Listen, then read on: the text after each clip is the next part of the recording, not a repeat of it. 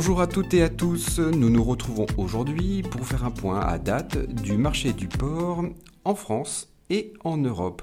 À mes côtés, Elisa Husson, ingénieure d'études économiques à l'IFIP, Institut du Port, nous apporte son expertise. Elisa, bonjour. Bonjour Edouard. Pouvez-vous nous décrire la situation économique actuelle, dans un premier temps, en France? Actuellement, le marché français se place dans une situation où l'offre en porc est restreinte. Sur le premier trimestre de l'année, les abattages de porc ont diminué de 5% par rapport à l'an dernier.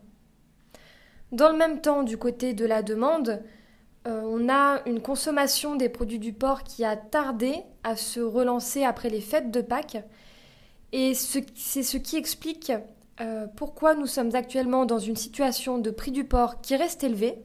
On est à plus de 25% supérieur à l'an dernier.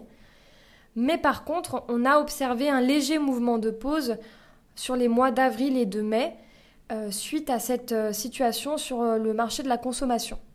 Plus récemment, on voit les cours qui reprennent de la valeur et euh, qui, euh, le jeudi dernier, le jeudi 15 juin, ont repris 3,6 centimes sur le marché du port breton.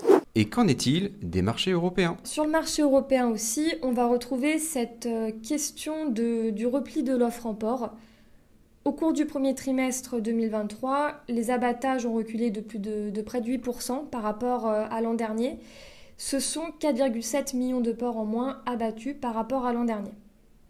Donc, après vraiment une année 2022 où il y a une, grande masse de porcs qui sont sortis du marché, on voit que le mouvement se poursuit en tout cas sur ce début d'année 2023 avec euh, ce recul de l'offre qui clairement est accéléré par les crises à la fois sanitaires mais aussi économiques en Europe. On est du coup sur des niveaux de prix sur le marché européen qui sont plutôt, euh, élevés. Début juin, le prix moyen euh, du porc euh, en Europe s'élève à 2,41 euros. Euh, si on fait une comparaison avec les autres prix mondiaux, là pour le coup on est sur des, écarts très importants, puisqu'au Brésil, sur cette même première semaine, on est plutôt sur un prix du porc à 1,49€, aux USA 1,67€, et en fait on se rend compte que le prix du porc en Europe il se rapproche du prix du porc en Chine qui lui est à 2,54 euros. Quel est le positionnement de la viande de porc européenne avec des prix élevés? Au-delà de cette situation de prix élevé, euh, la, réelle interrogation, c'est euh, les écarts de prix entre les différents bassins producteurs dans le monde. Euh, et, la question de ces prix élevés, elle nous emmène sur une autre question, celle de la compétitivité des viandes européennes à l'export. En effet, avec des viandes européennes euh, bien plus chères que les viandes américaines ou brésiliennes, le risque pour les Européens, c'est de perdre des parts de marché sur les grands, euh, sur les grands bassins importateurs. Et on le voit, c'est déjà le cas sur le marché chinois. Euh, alors que euh, l'Union européenne affiche une baisse de 3% des exportations sur la Chine, eh bien euh, les Américains, eux, affichent des hausses de 34%, 21% pour le Brésil, 32% pour le Canada. On est vraiment sur des dynamiques très contrastées sur, ce marché chinois et globalement, on va retrouver ces, ces dynamiques sur les autres pays importateurs. Au-delà du prix du porc qui est élevé, euh, une autre question se pose, c'est la valeur de l'euro, qui est bien plus, euh, euh, bien plus fort par rapport aux autres monnaies, le dollar et le réal brésilien, et ce qui fait que les, viandes européennes perdent aussi de la compétitivité par rapport aux viandes américaines et aux viandes brésiliennes.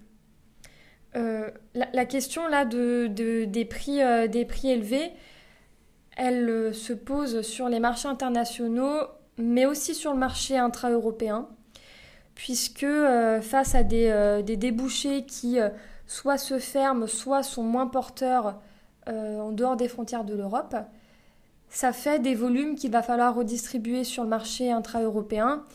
Et, là, clairement, une, réelle concurrence s'impose pour l'ensemble des producteurs européens.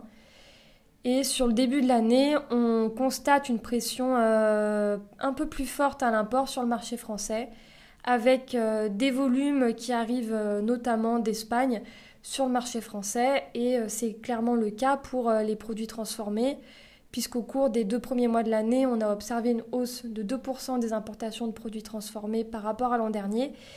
Et, ce sont des produits transformés qui viennent d'Espagne, d'Italie, d'Allemagne, de Belgique ou encore, euh, euh, ou encore des Pays-Bas par exemple.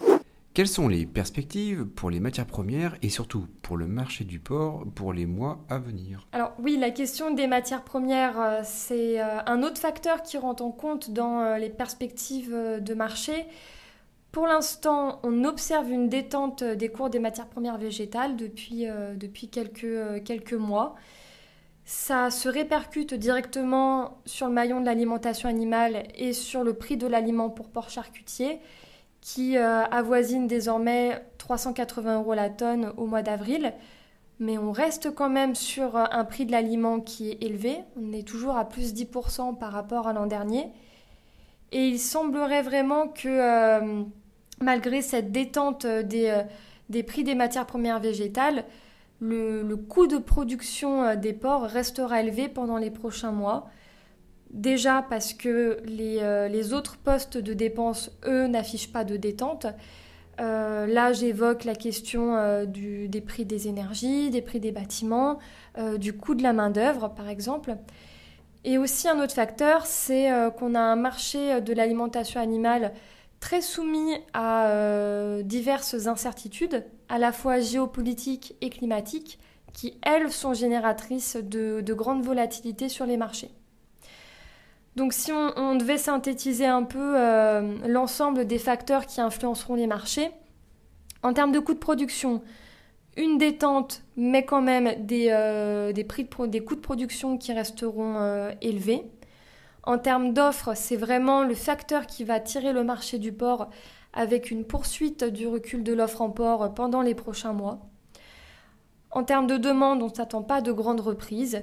Euh, les Européens ont déjà moins de volume disponible pour exporter et sont soumis à une grande concurrence avec les autres, euh, les autres grands exportateurs mondiaux. Donc c'est pourquoi on s'attend à ce que euh, les prix du porc restent à ces niveaux euh, élevés, au moins euh, durant toute l'année 2023. Et on a vraiment l'impression que le marché porcin est entré dans une nouvelle ère de prix, avec à la fois des normales hautes sur, le, sur les coûts de production, mais aussi sur les prix du porc et sur les prix, et sur les prix des viandes. Merci Elisa pour cette analyse que nos auditeurs peuvent retrouver sur le site internet de l'IFIP, soit ifip.so.fr. A bientôt pour un prochain podcast et bel été à tous. Merci Edouard, à bientôt.